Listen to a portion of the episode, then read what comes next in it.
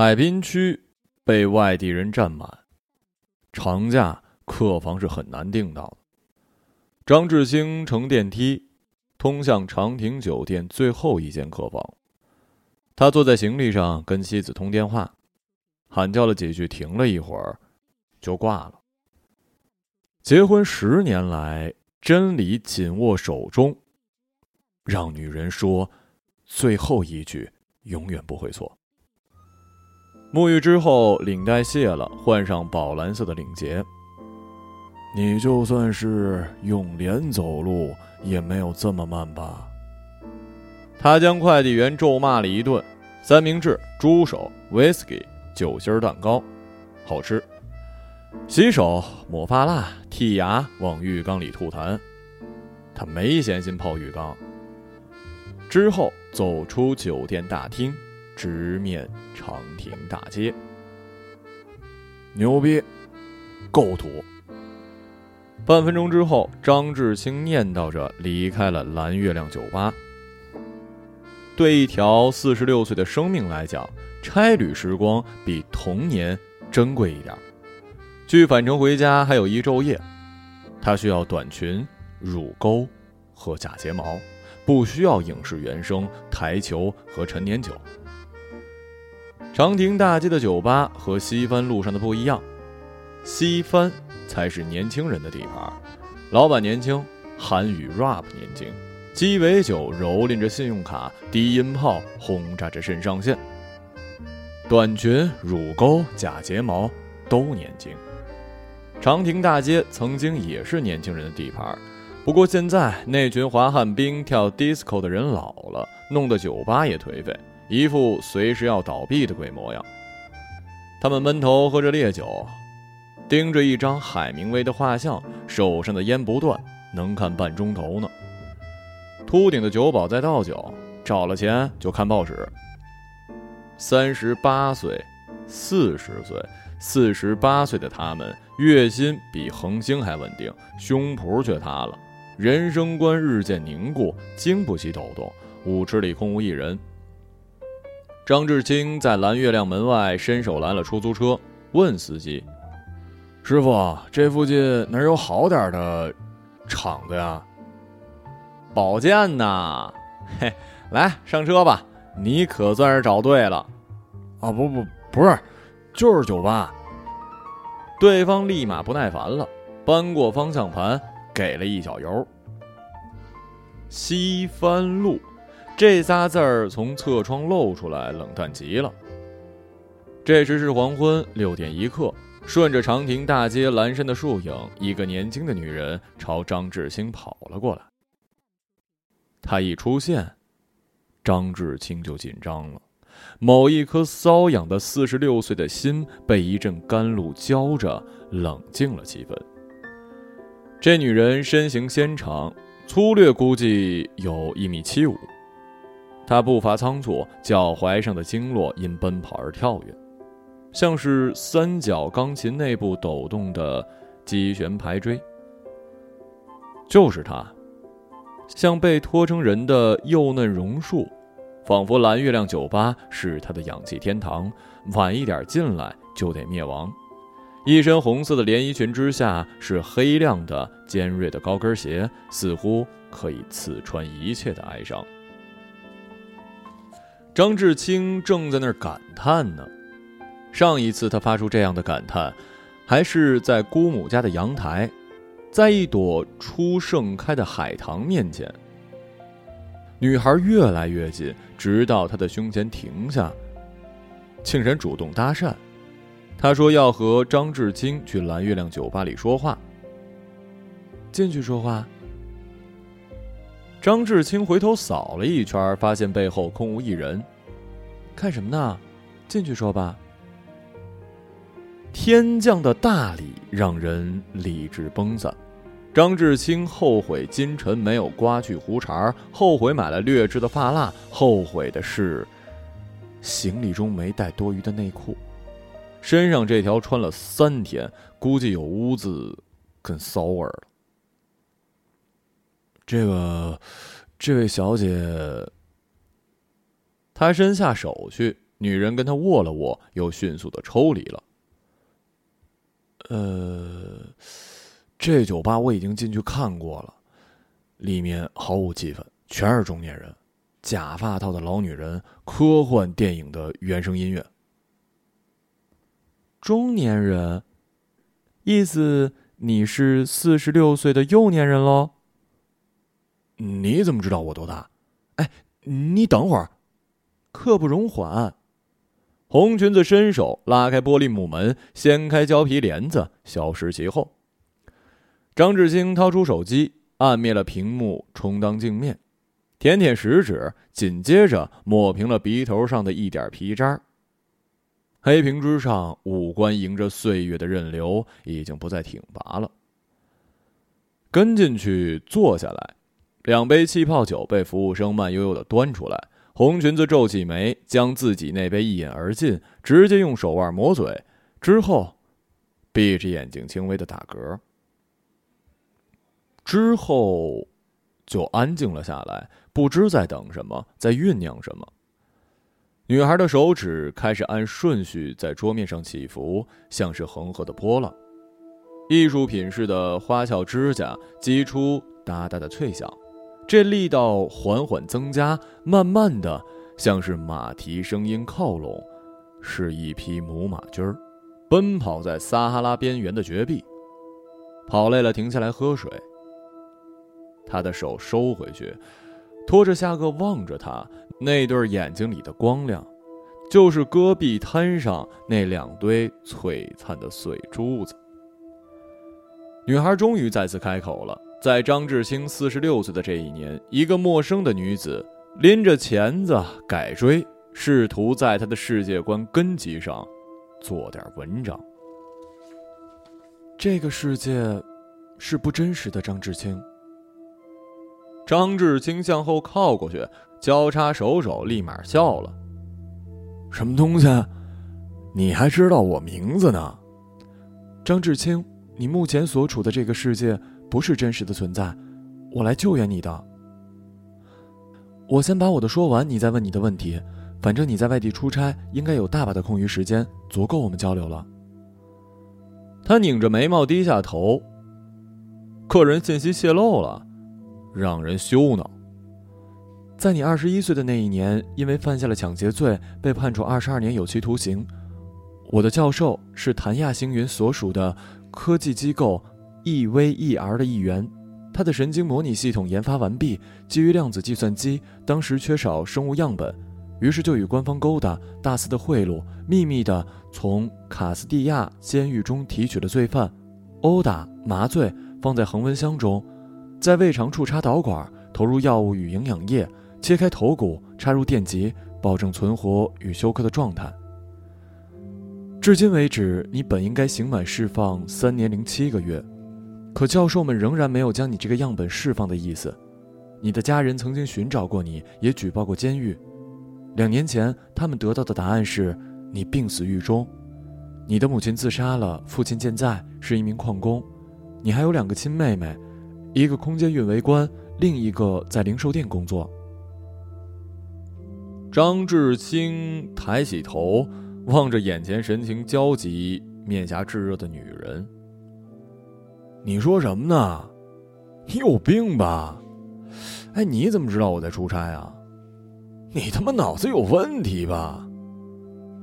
张志清想起自己的二十一岁，修双学位，当学生会干部，而且还是保研预科班成员。我来这里很不容易的，为此付出了巨大的代价，所以现在我请你冷静。我冷静？OK 啊。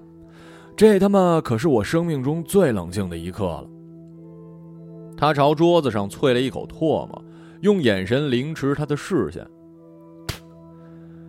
你是不是跟踪我？再让我看见你，我就报警了。之后大步朝蓝月亮酒吧门口走去。走至门前，音乐忽然切歌，由《星际穿越》里的《原野追逐》变作了《闻香识女人》里的一步之遥，曲风差异剧烈，显得有些滑稽。张志兴被这音乐跨度惊呆了，舔了一圈嘴唇摇头苦笑，被自己的愤怒和紧张给逗乐了。窗外光影和煦，厦门的海风让人上瘾。这是多美丽的午后啊！陪这神神叨叨的 Beach 玩一会儿，也未尝不可呀。他再次坐在了红裙子的面前，伸手掏兜，翻出一根烟。心里尴尬，火焰于手，他点上之后猛吸一口，污浊的烟气喷向了女孩精致的面庞。有屁放干净吧！红裙子有些怒，但是忍着。掏出餐纸，擦去了刚才那一口痰。他顺手举起一只杯子。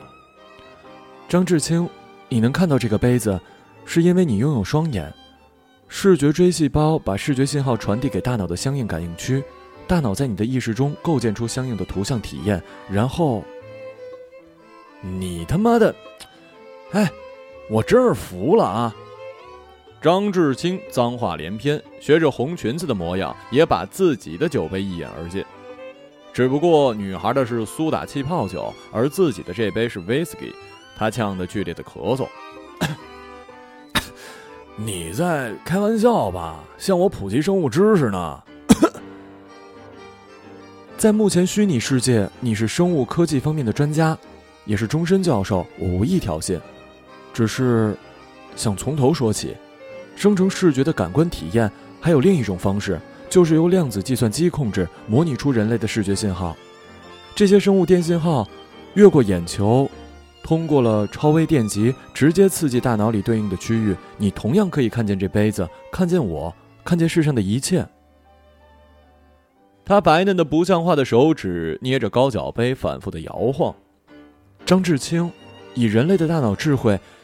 你有没有办法辨别这杯子的形象究竟是来自于视锥细胞，还是来自于量子机啊？哇哦！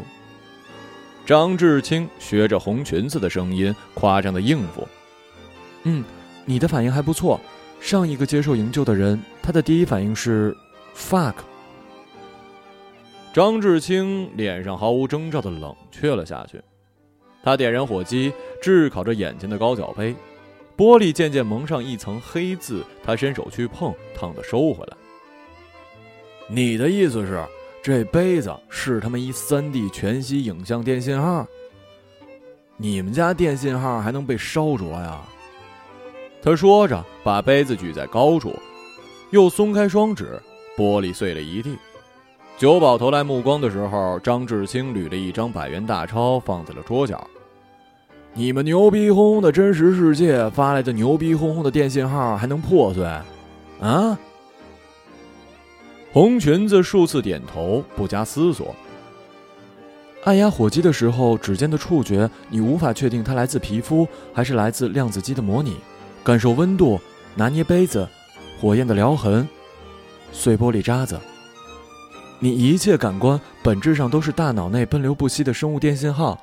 他们不需要真实的发生，他们都可以被模拟。当你做出一些操作的时候，量子计算机也会做出相应的计算，让你体会到你应该体会的那一切。张志清咬了一下嘴唇，抖着脚，眼神呆滞。他一时无言，感觉脊背上升起了一轮冰蓝色的太阳，凉飕飕的。红裙子开始念叨一串词汇。听觉、触觉、视觉、味觉，痛、痒、冷、热、悲伤、快乐。你的时代里，大型网络游戏已经被研发出来，你玩过吗？受你鼠标操控的小人物，他们永远不会扭头望向屏幕外的你，只会永远迷失，分不清真实与虚拟的界限的。一 v 一 r 的量子机就好像是一款设计严谨、数据量惊人的游戏。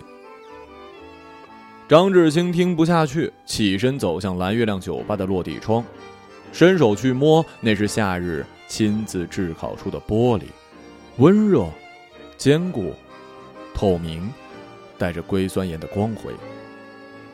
红裙子也走了过来，她越靠近，张志清就越生气。那么，按照你的说法，我他妈就是一颗被泡在营养液里、被插着无数根电线的大脑喽！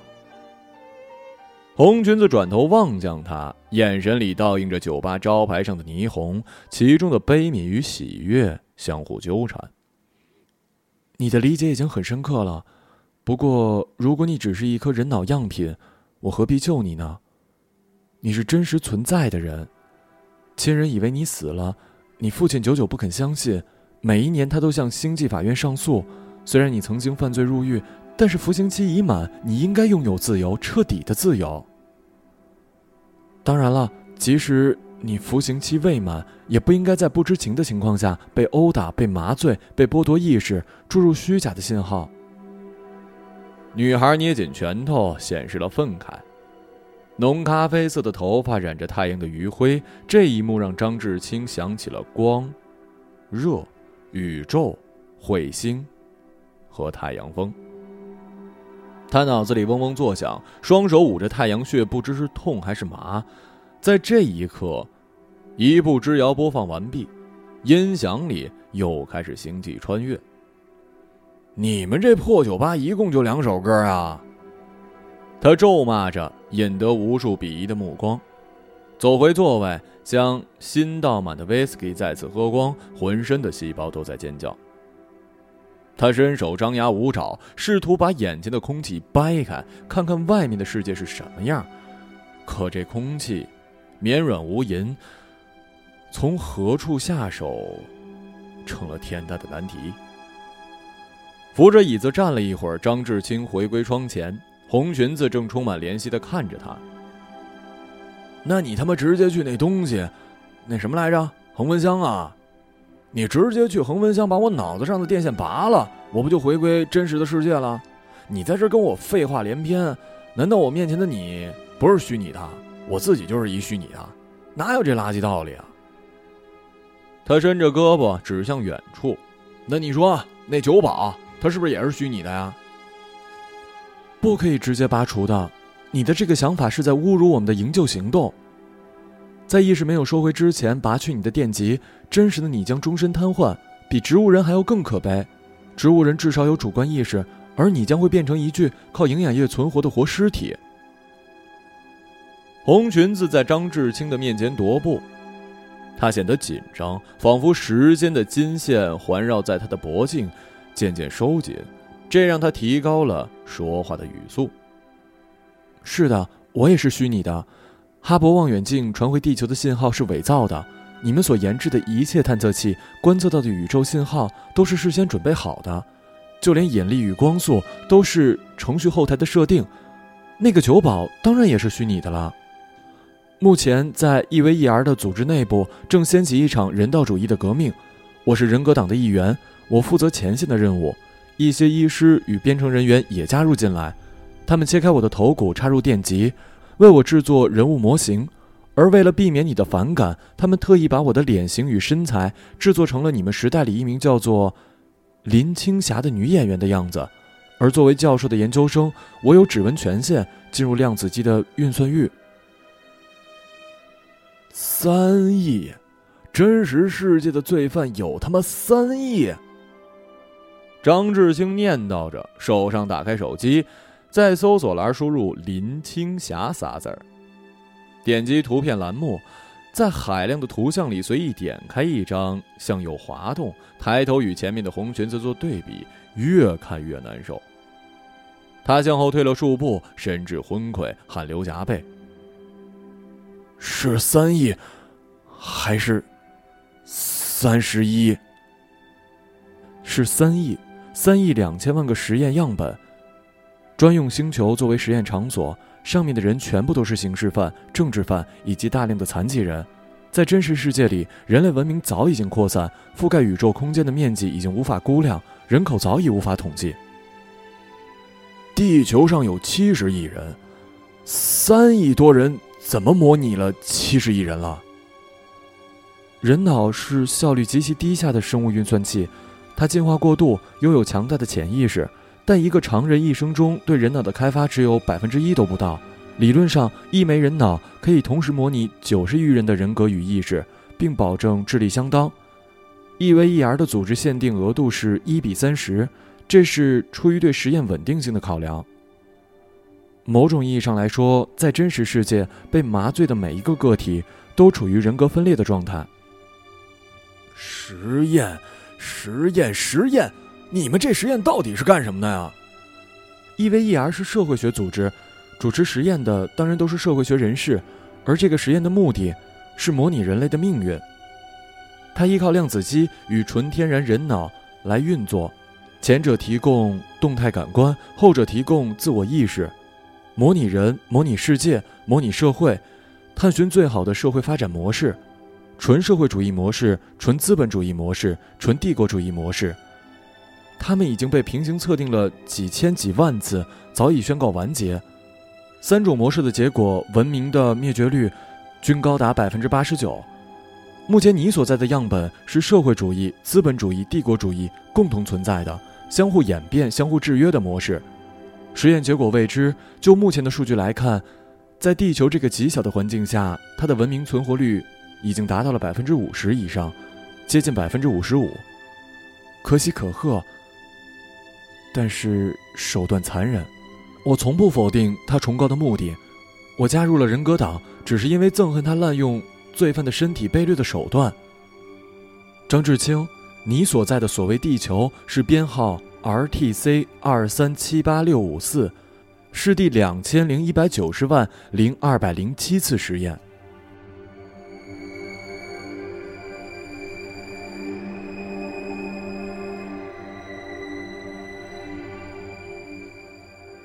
张志清的眼前站着着这位红裙女人。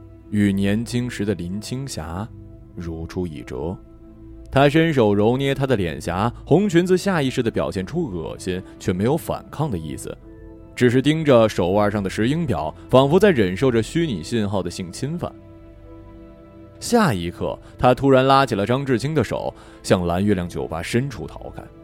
张志清在他的身后奔跑，闻到了一股香气，似鲜奶与橘皮混合的迷幻味道。他瞌睡极了，也可能是喝醉了吧。总之，他从未如此迫切的想要睡觉，想要做梦，想加速度过这嗑了迷幻药一般可怕的一天。你你跑什么呀？红裙子在卫生间前面的油画停了下来，背靠着莫奈巨幅的莲花，伸手指向刚才的落地窗。只见一辆皮卡小货车。车轮碾上人行道，数次摇晃之后，撞碎蓝月亮酒吧落地窗，压碎他们曾经坐过的桌椅，被一堵墙逼停。原野追逐正播放至高潮，客人们惊叫着逃离，酒杯碎裂，地灯弯折，画板落地，发动机冒出浓烈的黑烟，驾驶座上的酒鬼流出两行鼻血，昏倒在了座椅上。这是蓝月亮酒吧二十年来最年轻的一刻。别害怕，每个社会模型里都设定有交通意外事件的发生率，在后台运算的模拟之下，这辆车辆与蓝月亮酒吧发生冲突的概率是恐怖的百分之七十九。人格党同事里不乏最杰出的程序工程师，他们的预算果然没有失误。张志兴知道，他面前站着的是一位。红裙先知，如同耶稣向世人展现神迹一般，他甚至出现朝拜与下跪的冲动了。走向墙边，身体顺着壁纸滑下，瘫坐在那里。真实世界里，我有孩子吗？你，你怎么知道的？他开始抽泣，想起自己至今不遇的命运。我做梦的时候，时常梦见一个婴儿出生的画面。医院简陋，接产人戴着口罩，但看得出来，他也开心。他浑身是血，我冲过去抱他，可脚上就是走不动，像是牵挂在腿上，一步之遥。我，我跟他就是一步之遥啊！我哭。没人听见我叫，也没人听见，我只能站在那儿。荒野追逐播放完毕，一步之遥紧接着响起。先是小提琴轻快的拉奏，后来引入钢琴的重音，口风琴合奏，勾起无限的悲哀与悱恻。是的，梦境是量子计算机不可控的领域，梦的冲动、梦的过程无法被限制，更别提封锁了。恐怕这也是你与真实世界连接的唯一方法。你二十岁时结婚，曾有过一个女儿，不过二十一岁你入狱，你的爱人失踪。留下的女儿由你的父母收养，她曾是你母亲唯一的念想。不过，她先天有血液病，最终夭折，这是你母亲自杀的直接原因。坐在地上的张志清，头发散乱，胡茬密布，眼泪接近了枯竭，哭累了，眼睛肿了。手机忽然响起，是妻子的短信。你是不是狗改不了吃屎啊？我让你把臭袜子扔在洗衣机，你塞在床缝里，什么意思啊？怪不得整天房间里一股怪味儿，多大人了，恶心不？邋遢！他迅速按着屏幕，生气极了，仿佛要一口吃掉那手机。滚！房子是他妈老子买的，床他妈也是老子买的，老子爱塞哪儿塞哪儿。你每天挑我毛病，你去死吧，死狗娘们儿！发完这条短信，好像用去了他毕生的力气。发送成功的消息传来，他的坐姿更加瘫软，好像一生的委屈都从身体里抽离。干枯龟裂的嘴皮悠悠的冒出了一句：“请带我回去吧。”酒吧里一片死寂，人群汇聚在门口向内观望。迎接他们的是这样一幅场景。酒吧外部一地狼狈，酒吧深处，一位身着红裙、年轻漂亮的女人蹲下身，缓缓拍打一个男人的脊梁。她浑身邋遢，沾满了灰尘，醉酒，脖颈泛红，仿佛受到了方才车祸的严重惊吓。等一下。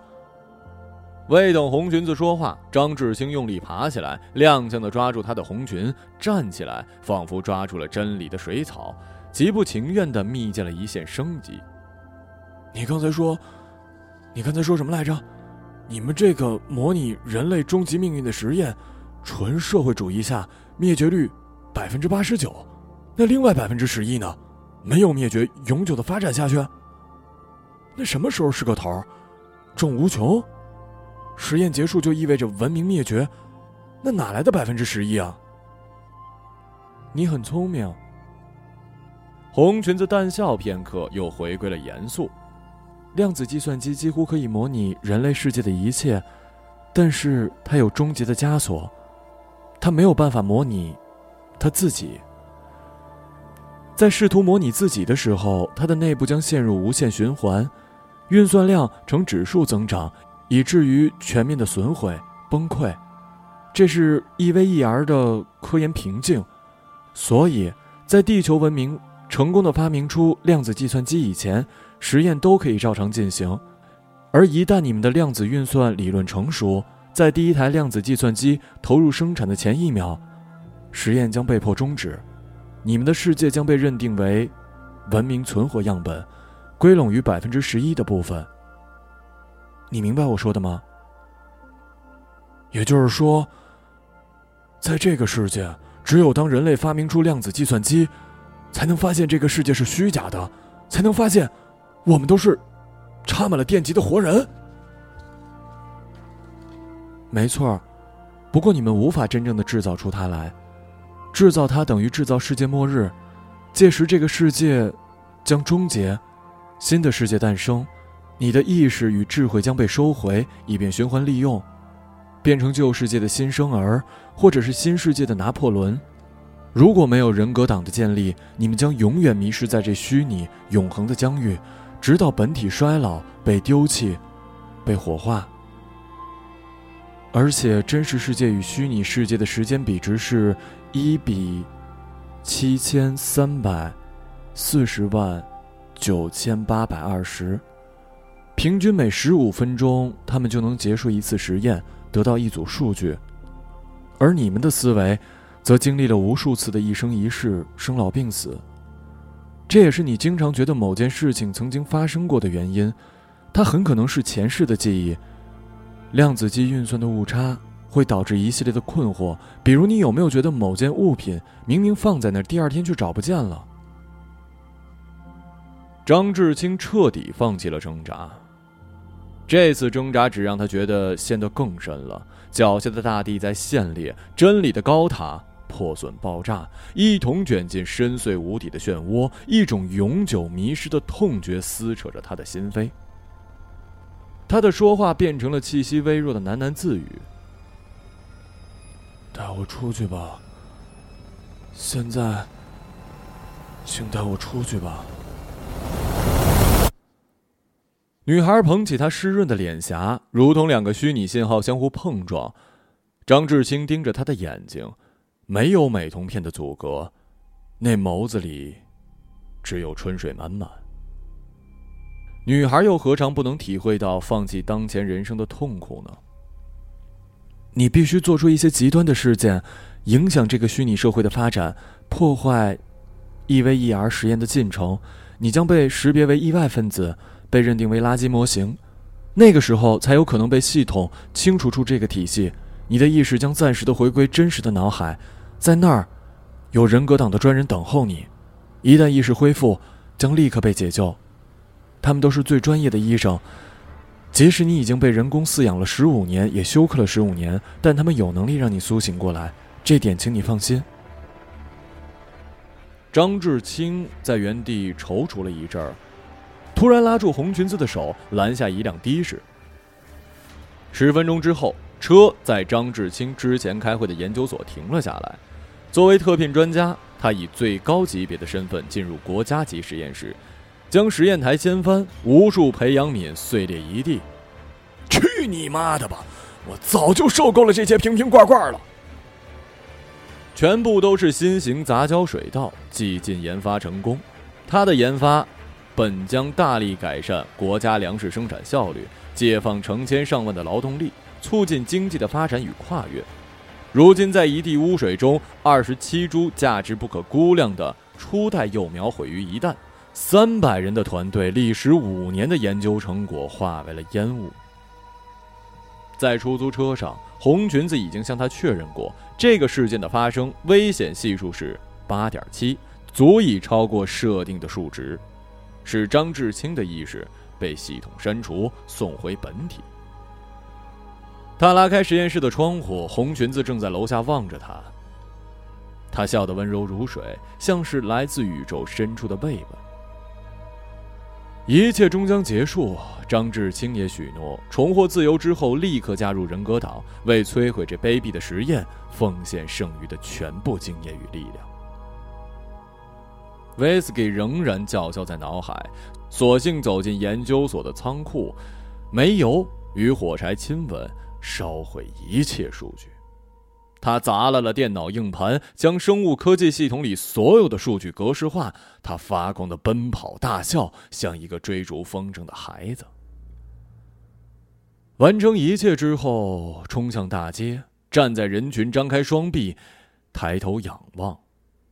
等候着苍穹崩塌，大地陷裂，下一秒，他就要从梦中醒来了。果然，自从坐上警车的后座开始，张志清发觉自己头皮发麻，窗外的风景愈发模糊，树影被拆散成绿色的线段，太阳在分解，变成灿烂的金色沙粒，从天上坠落，白云变作泡沫，哗啦啦的流了下来，与大海串联一通。伸开手去，自己的手掌也在腐烂。刚才打翻器皿时留下的伤口，喷出像素式的红色线条。活在梦中的可怜警察告诉张志清，一个小时前的火灾烧死了两名清洁工、三名研究生，目前至少二十人受伤，死刑是最轻的刑罚。他无声的笑起来，闭上眼睛。以自己为中心，一颗黑洞悄然而生，拉碎周遭一切，空气四散逃离，景貌扭曲变形，警徽分崩碎裂，车窗弯曲破损，意识正在收拢，世界终将闭合。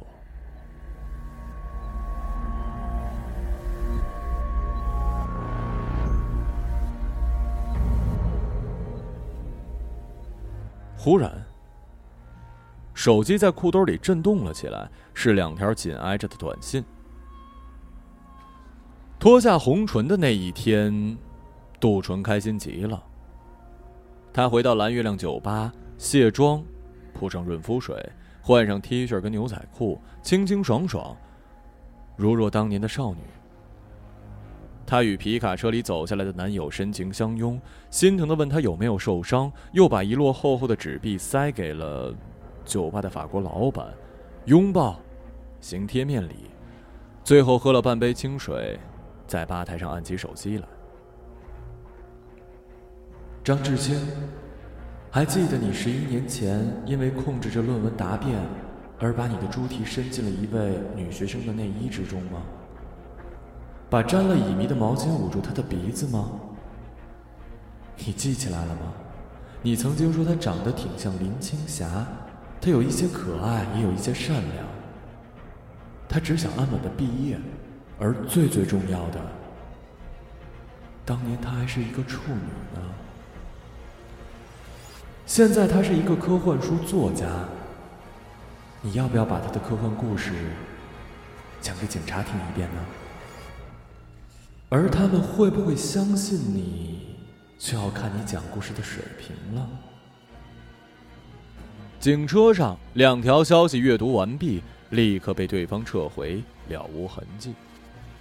年轻警官转过头，来，把你手机给我拿过来。你眼睛瞪那么大干什么？我让你给我拿过来。